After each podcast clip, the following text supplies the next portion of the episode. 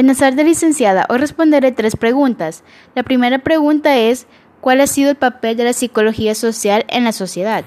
La psicología social se dedica a identificar y definir las posturas o posiciones que adoptan los individuos ante un entorno social dado, estudiando constantemente las variaciones en esas reacciones de acuerdo a la variación del entorno social. La segunda pregunta es, ¿qué significa cuando se habla de los binomios individuo-sociedad cuerpo-mente y naturaleza-sociedad.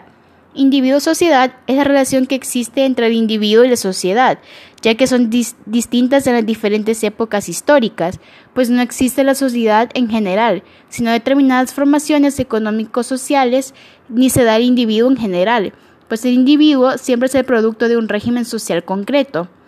Cuerpo-mente es el sentido común que nos sugiere que la mente y el cuerpo deben interactuar.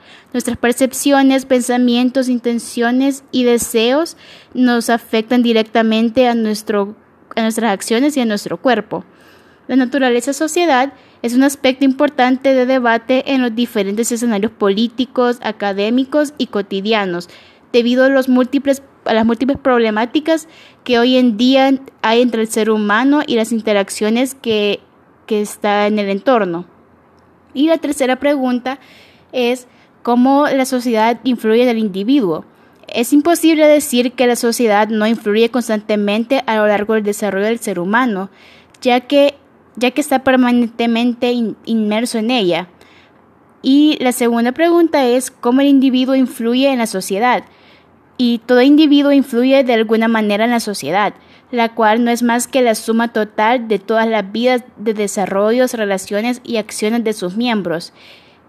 Muchas gracias y feliz tarde.